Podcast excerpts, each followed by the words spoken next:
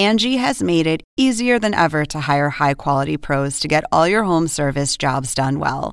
Just bring them your project online or with the Angie app, answer a few questions, and Angie will connect you with local pros who match your specific needs. Or book a service instantly at an upfront price. So join the millions of homeowners who use Angie to care for their homes and get your next home service job done well. Download the free Angie mobile app today or visit Angie.com. That's A N G I.com.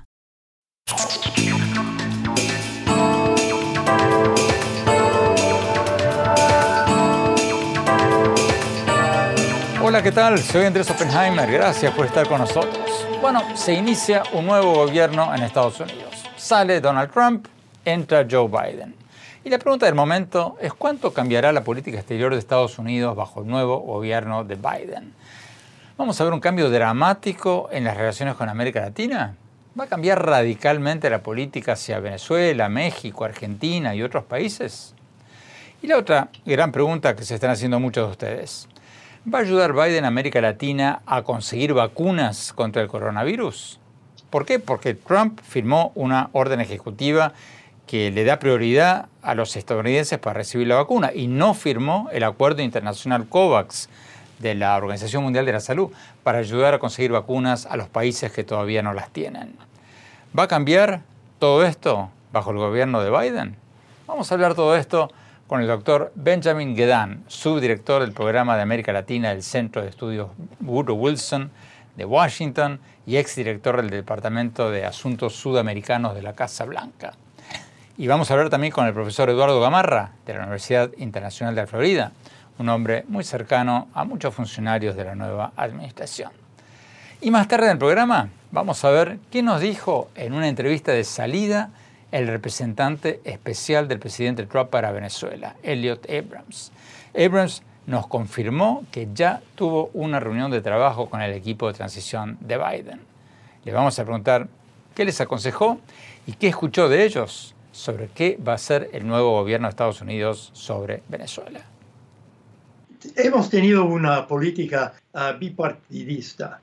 Uh, ambos partidos, por ejemplo, el senador Menéndez, que será el jefe, de la Comisión de Relaciones Extranjeras uh, es y ha sido un, gran, bueno, supporter de nuestra política hacia Venezuela y hay otros demócratas también.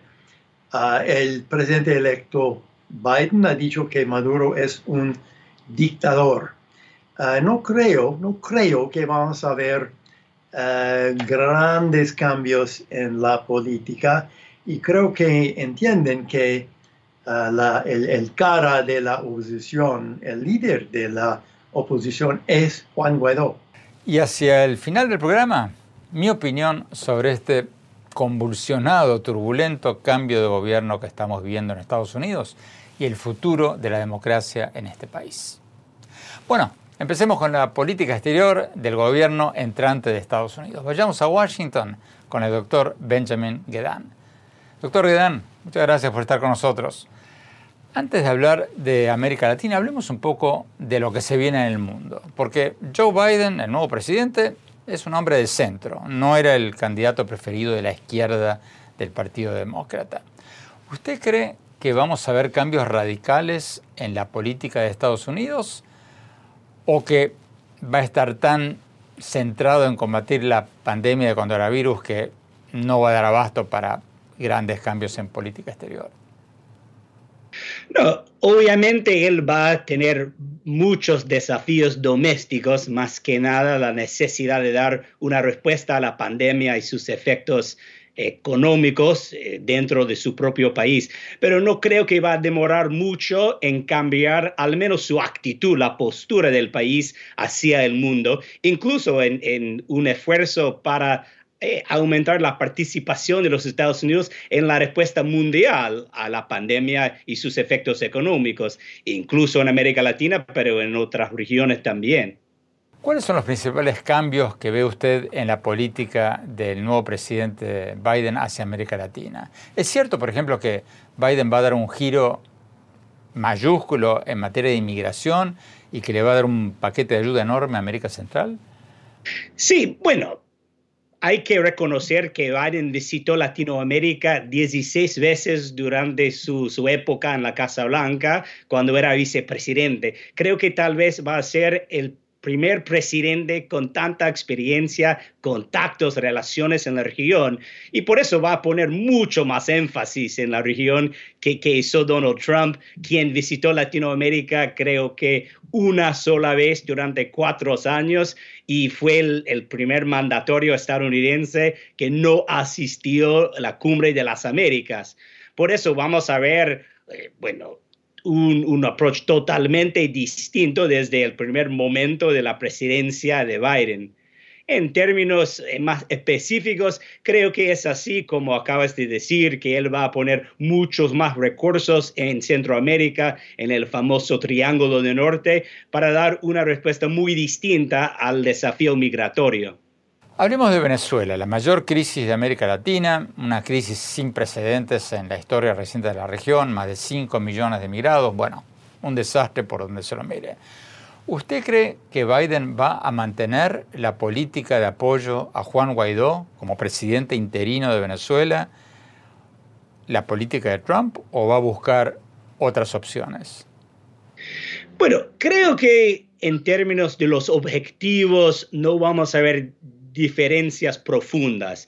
Es decir, Biden como Trump va a querer avanzar con una transición democrática y pacífica en Venezuela, pero Biden va a usar herramientas muy distintas, va a poner más énfasis en la coordinación con los europeos, va a ofrecer más ayuda a los países que están ayudando con los refugiados venezolanos, incluso Colombia, por ejemplo, pero otros países latinoamericanos, y también va a ofrecer más ayuda a los venezolanos en los Estados Unidos no tengo ninguna duda que él va a brindar, por ejemplo, eh, aprobar la forma de estatus de protección temporal, TPS, para los venezolanos en los Estados Unidos, para que nosotros no estemos deportándolos a su país.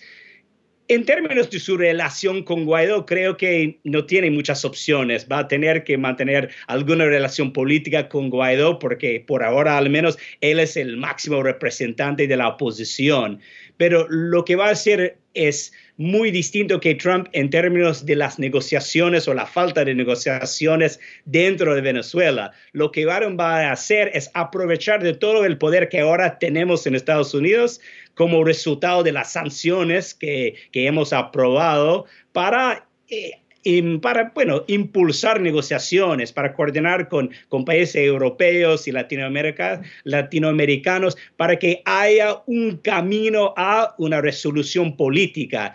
Trump nunca lo hizo, siempre estaba enfocado mucho en la presión, en las tensiones, en las sanciones, pero sin un rumbo hacia una solución.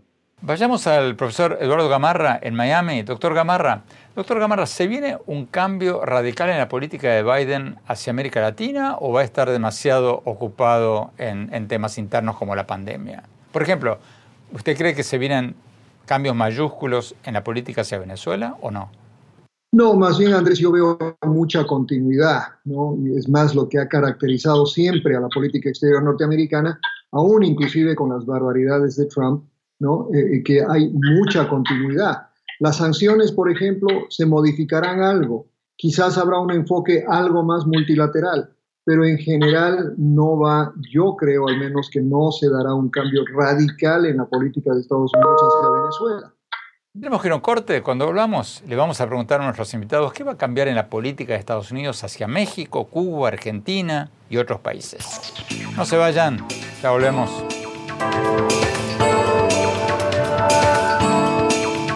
¿Sabías que según un estudio de la Universidad de Oxford, casi la mitad de los trabajos actuales podrían dejar de existir en 10 años? La inteligencia artificial llegó para quedarse. ¿Cómo te va a afectar la automatización? ¿Cuáles son los trabajos del futuro?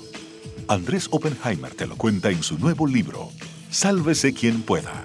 Y no te quedes atrás. Encuéntralo en librerías.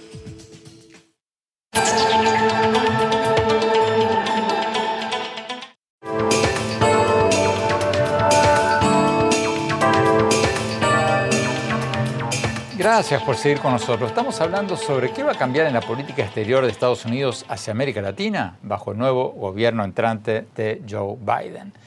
Sigamos hablando con el doctor Benjamin Guedan, subdirector del programa de América Latina del Centro Wilson Center de Washington y ex director del Departamento de Asuntos Sudamericanos de la Casa Blanca, y también con el profesor Eduardo Gamarra de la Universidad Internacional de Florida. Vamos a Washington. Eh, doctor Guedán, hablemos un poco de México. ¿Qué va a pasar con las relaciones entre Estados Unidos y México? Porque el presidente de México se la había jugado a favor de Trump.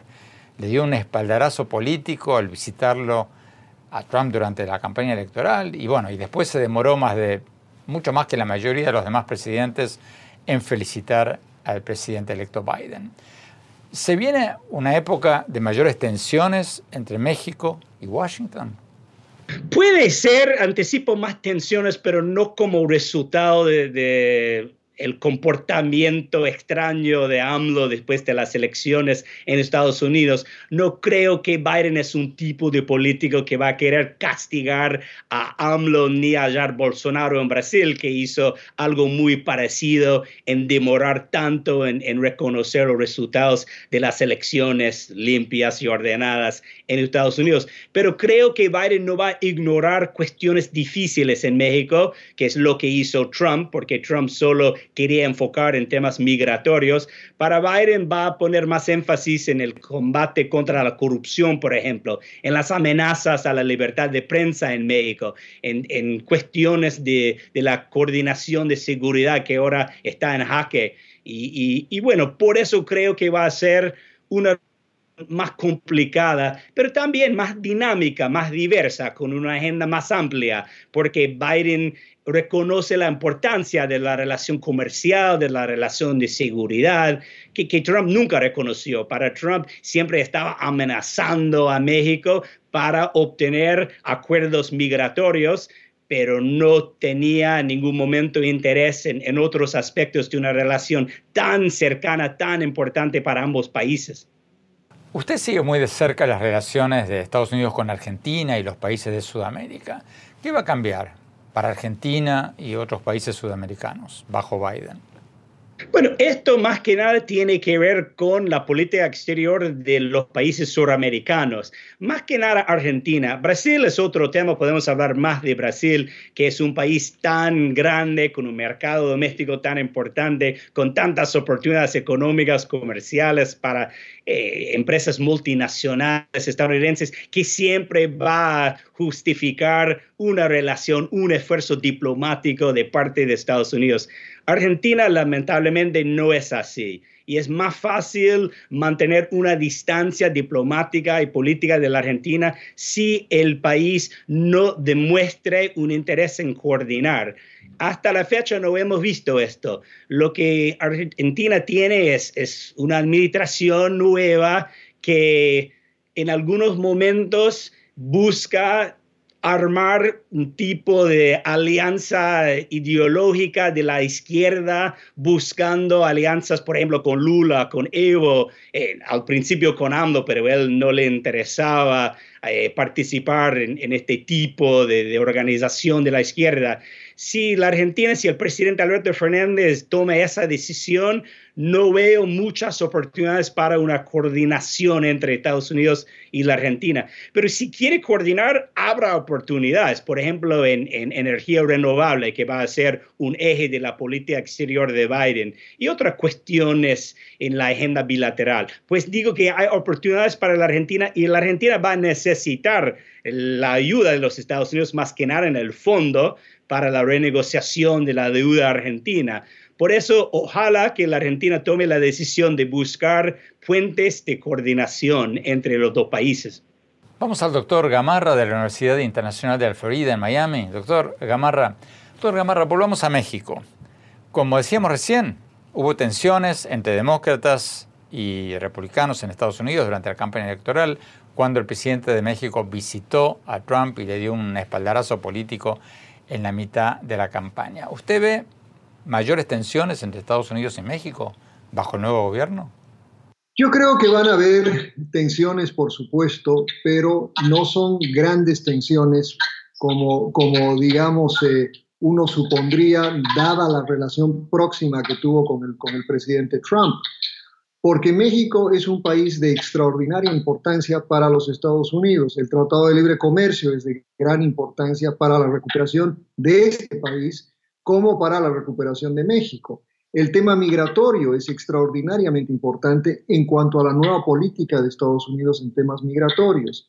Pero además yo creo que México se convierte en, un aliado significativo para lo que Biden quiere hacer en el resto de la región. Si, si algo va a haber en el cambio de enfoque, va a ser un, enfoque mucho multilateral, pero también a la vez va a ser un retorno a la política, digamos, centrada en eh, asistencialismo vía USAID, ¿no? Eh, tratar de promover el desarrollo latinoamericano, algo que ha desaparecido en los últimos cuatro años.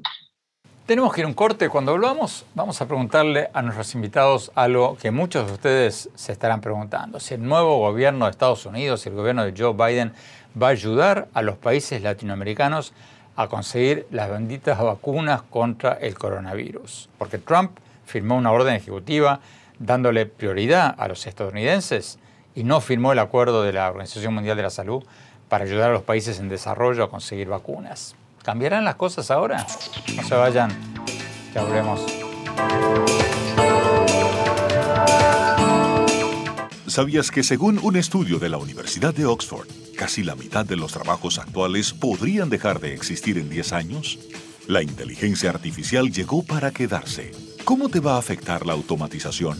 ¿Cuáles son los trabajos del futuro? Andrés Oppenheimer te lo cuenta en su nuevo libro, Sálvese quien pueda y no te quedes atrás. Encuéntralo en librerías.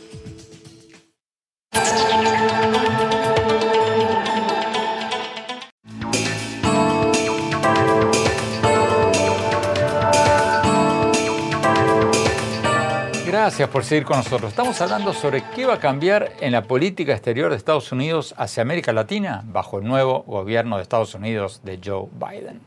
Sigamos hablando con el doctor Benjamin Gedan, subdirector del programa de América Latina del Centro de Estudios Wilson Center de Washington y exdirector del Departamento de Asuntos Sudamericanos de la Casa Blanca. Y también con el profesor Eduardo Gamarra, profesor de la Universidad Internacional de la Florida. Vamos a Washington. Doctor Gedan.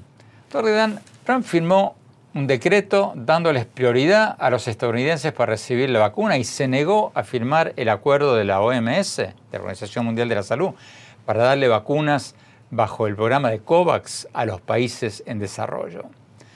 ¿Va a haber algún cambio con Biden? ¿Usted cree que Biden va a apoyar el programa de ayuda a la Organización Mundial de la Salud?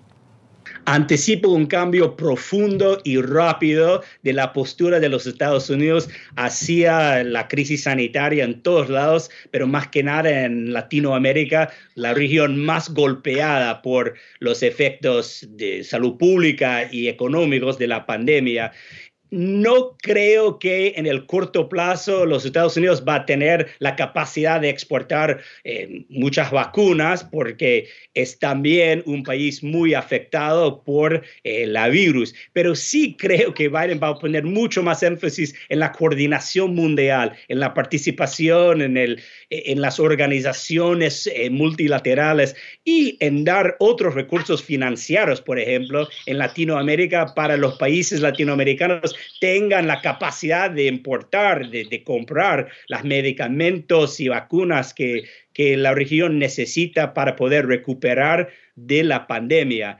Y, bueno, es una señal, ¿no? Que, que no estamos viviendo en, en, en, el mundo de America First, de América Primera, sino en el mundo de Biden, de un tipo que, que parece que es en el interés nacional de los Estados Unidos que haya estabilidad política y económica en los países vecinos.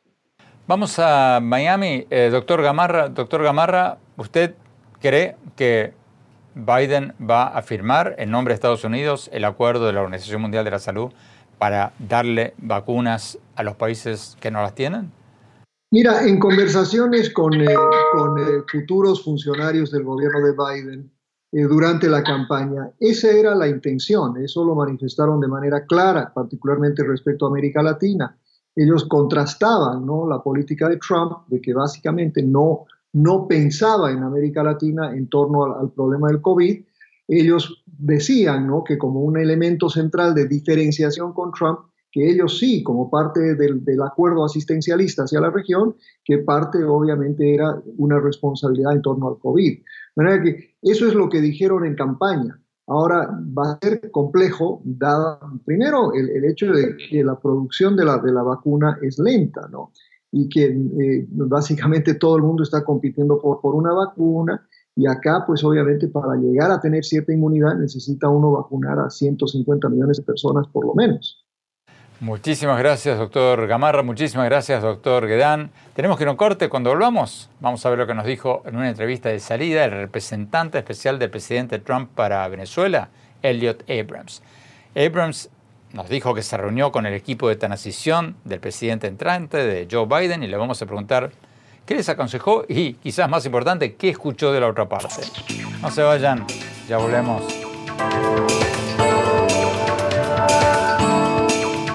¿Sabías que según un estudio de la Universidad de Oxford, casi la mitad de los trabajos actuales podrían dejar de existir en 10 años? La inteligencia artificial llegó para quedarse. ¿Cómo te va a afectar la automatización? ¿Cuáles son los trabajos del futuro? Andrés Oppenheimer te lo cuenta en su nuevo libro, Sálvese quien pueda. Y no te quedes atrás. Encuéntralo en librerías.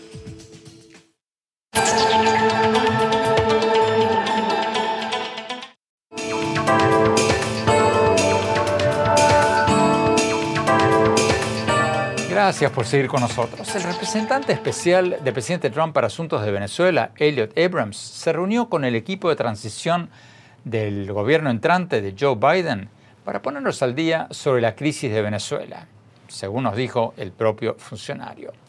Hablamos con él pocos días antes del cambio de gobierno y le preguntamos qué les aconsejó a los funcionarios de Biden y qué escuchó de ellos sobre qué hará el nuevo gobierno de Estados Unidos sobre Venezuela. Veamos lo que nos dijo.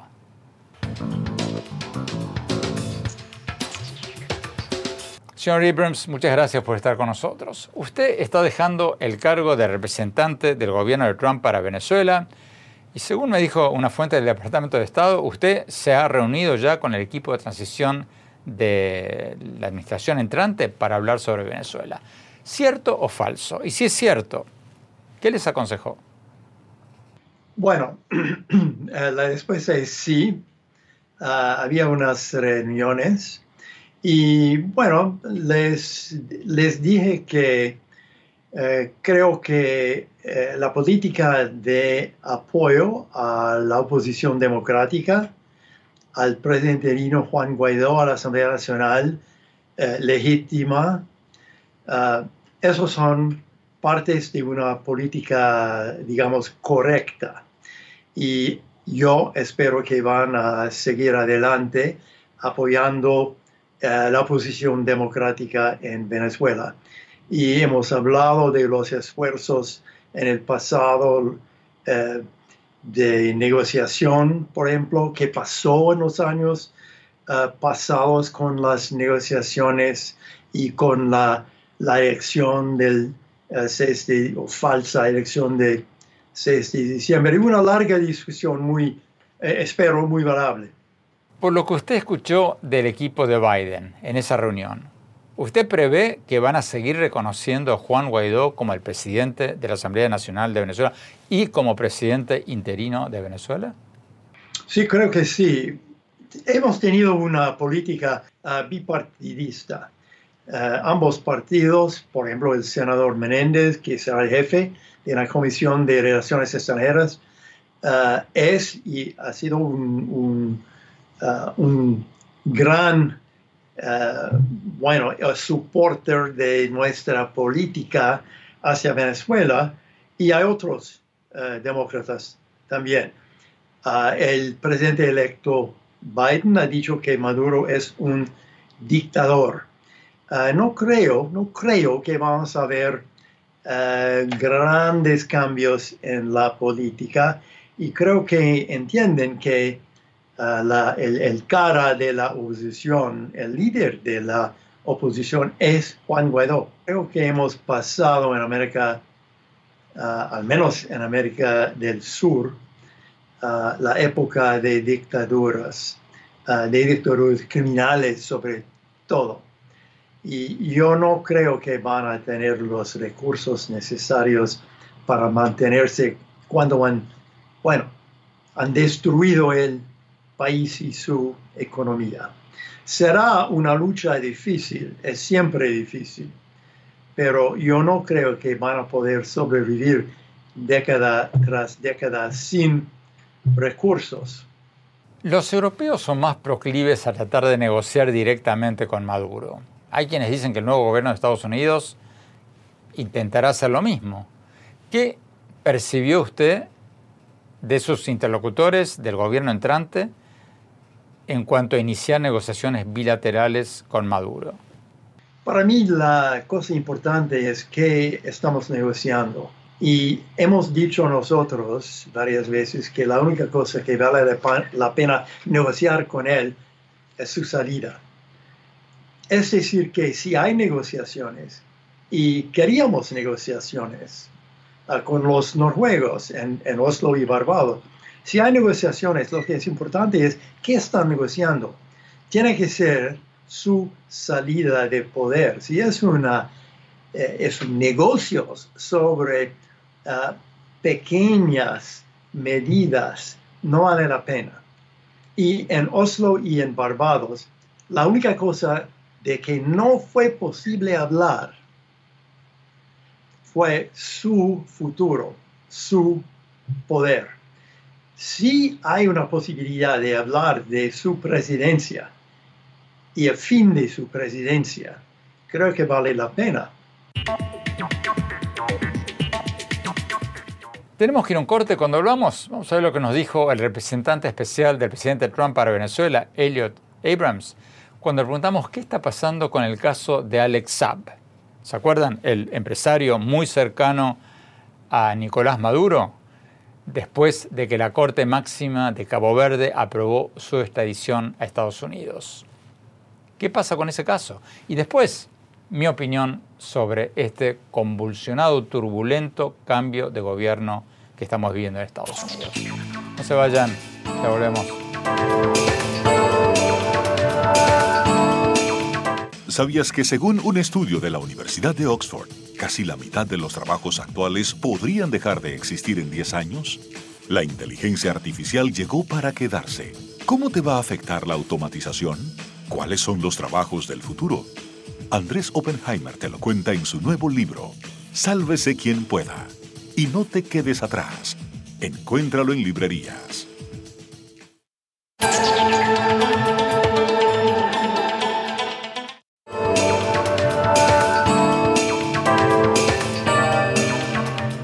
Gracias por seguir con nosotros. Sigamos viendo la entrevista con el representante especial del presidente Trump para Venezuela, Elliot Abrams que nos contó que se reunió con el equipo de transición del presidente entrante Joe Biden para intercambiar opiniones sobre cómo restaurar la democracia en Venezuela.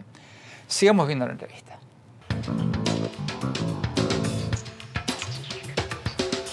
Señor Abrams, el empresario colombiano Alex Saab, a quien el Departamento de Tesoro de Estados Unidos indica como uno de los principales testaferros de Maduro, fue pedido en extradición por Estados Unidos y un tribunal de apelaciones de Cabo Verde hace poco ratificó un fallo previo que permitía la extradición. ¿Por qué no lo han extraditado todavía? Bueno, eh, yo creo que van a que será posible. El sistema eh, de justicia de Cabo Verde es independiente, es un sistema legítimo honesto independiente y ha durado mucho tiempo y va a durar más tiempo. Pero al fin, creo que los jueces van a decidir que eh, deben uh, extraditar SAB eh, para un proceso en los Estados Unidos. Y cuando, em, en unos meses, yo habría preferido, evidentemente, el año el año pasado, pero ah, creo que donde está el caso en este momento, creo que estamos hablando de unos meses más, tres, cuatro, algo así. Tres o cuatro meses. Señor Abrams, usted es un conservador, un miembro del Partido Republicano por muchos años, un conservador republicano. ¿Cómo ve el futuro de su partido en materia de política exterior después del ataque al Congreso incitado por el presidente Trump el 6 de enero? O sea, para hacer la pregunta más directamente, ¿con qué autoridad moral van a criticar a la dictadura de Cuba o de Venezuela senadores republicanos como Ted Cruz o congresistas como Díaz Balart o Carlos Jiménez de Florida, cuando apoyaron el intento de revertir el resultado de unas elecciones en Estados Unidos. ¿Con qué cara lo van a hacer? Bueno, yo preferiría hablar de eso eh, después de salir del gobierno como ciudadano ah, independiente, pero, pero eh, hablando por el, eh, para el gobierno norteamericano y el departamento. En una semana tendremos un nuevo presidente. Eh, y cuando en, digamos, junio eh, el departamento o el gobierno norteamericano habla de, no sé, encarcelamiento de periodistas en un país u otro, será con eh, la autoridad moral necesaria, porque lo que hemos visto en los Estados Unidos es que la constitución y las instituciones han funcionado muy bien y tendremos la semana próxima eh, un cambio de presidentes, presidentes exactamente como eh, está escrito hace 250 años. Tenemos que ir a un corte. Cuando volvamos, mi opinión sobre este convulsionado cambio de gobierno que estamos viendo en Estados Unidos y el futuro de la democracia en este país. No se vayan, ya volvemos.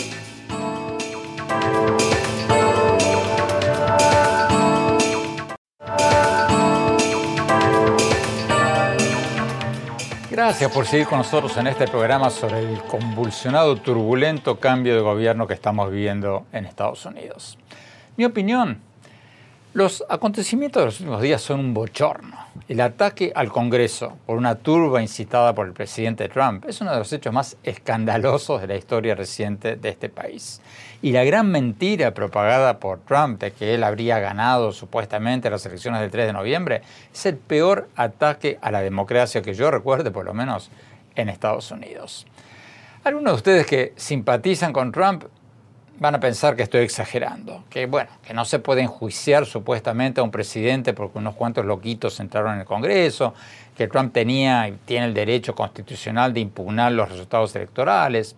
Pero esos argumentos son ridículos, porque en primer lugar, la turba fue incitada por Trump a ir al Congreso con un discurso incendiario en que dijo explícitamente que marcharan al Congreso. Lo pueden escuchar, lo pueden googlear, lo pueden ver en, sus pantallas. Y segundo, y más importante, porque Trump ejerció su derecho, su derecho constitucional de impugnar las elecciones y no presentó una sola prueba de un fraude masivo que pudiera poner en duda la victoria de Joe Biden. Eso no es así porque lo diga yo, ni porque lo diga la prensa izquierdista, como dice Trump. Esa fue la conclusión de los entes electorales bipartidistas de los dos partidos en todos los estados en disputa. Fue la conclusión de los gobernadores demócratas y republicanos del partido de Trump. Fue la conclusión de casi 60 demandas que recibieron los tribunales por un fraude inexistente. Y lo más importante, esa fue la conclusión de la Corte Suprema de Estados Unidos. Y la Corte Suprema, como ustedes saben, tiene una mayoría conservadora los propios tres jueces conservadores nombrados por Trump concluyeron de que no hubo fraude. El propio vicepresidente de Trump, Mike Pence, votó a favor de la certificación de la victoria de Biden. Repito, Trump presentó docenas de demandas, ejerció su derecho a impugnar las elecciones. Y hasta la corte más alta del país y su propio vicepresidente concluyeron de que no había pruebas de que Biden no habría ganado las elecciones y por nada menos que 7 millones de votos.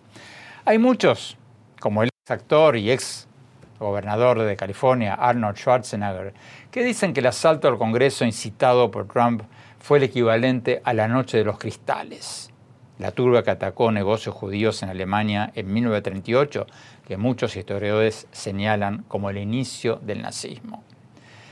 Yo soy un poco reacio a hacer comparaciones con el nazismo, porque la Noche de los Cristales rotos dejó 91 muertos y el ataque al Congreso de Estados Unidos dejó 5 muertos. Y aunque el gobierno de Trump fue cruel con los inmigrantes y las minorías, bueno, no se puede comparar con los errores del nazismo. Pero lo que sí se puede decir es que Trump empoderó a los neonazis, a los supremacistas blancos, a los racistas. Lo hizo como ningún otro presidente de la historia de Estados Unidos. Y eso es gravísimo porque puso en peligro la democracia de Estados Unidos. Por suerte, hasta ahora por lo menos, han prevalecido las instituciones. Pero Trump, como muchos demagogos populistas, y en América Latina conocemos muchos, vive de la victimización. Igual que Hugo Chávez, igual que tantos otros, se proclama una víctima de la prensa, de sus enemigos políticos, de las compañías tecnológicas. Bueno, y si la gente sigue creyendo la gran mentira de Trump de que hubo un supuesto fraude electoral, cuando, repito, hasta sus propios jueces en la Corte Suprema concluyeron de que no lo hubo, entonces esta polarización que estamos viendo en Estados Unidos no va a terminar. Hay que frenar en seco esa gran mentira de Trump. Porque, como escribió días atrás el historiador Timothy Snyder, abro comillas, la postverdad es la antesala del fascismo y Trump ha sido el presidente de la posverdad. Cierro comillas. Ojalá el nuevo gobierno de Biden logre calmar las cosas, como lo prometió él mismo, y Estados Unidos y el mundo estén cada vez más alertas contra los populistas, los campeones de la posverdad que fabrican realidades ficticias para avanzar sus propios intereses políticos. Bueno, se nos acabó el tiempo. Gracias por habernos acompañado. Los invito, como siempre, a visitar mi blog sobre política, tecnología, innovación en el sitio de internet andresopenheimer.com, en mi Twitter, arroba Oppenheimer y en mi página de Facebook, Andrés Oppenheimer, y también en Instagram, en Andrés Oppenheimer Oficial. Gracias por habernos acompañado. Cuídense mucho. Hasta la semana próxima.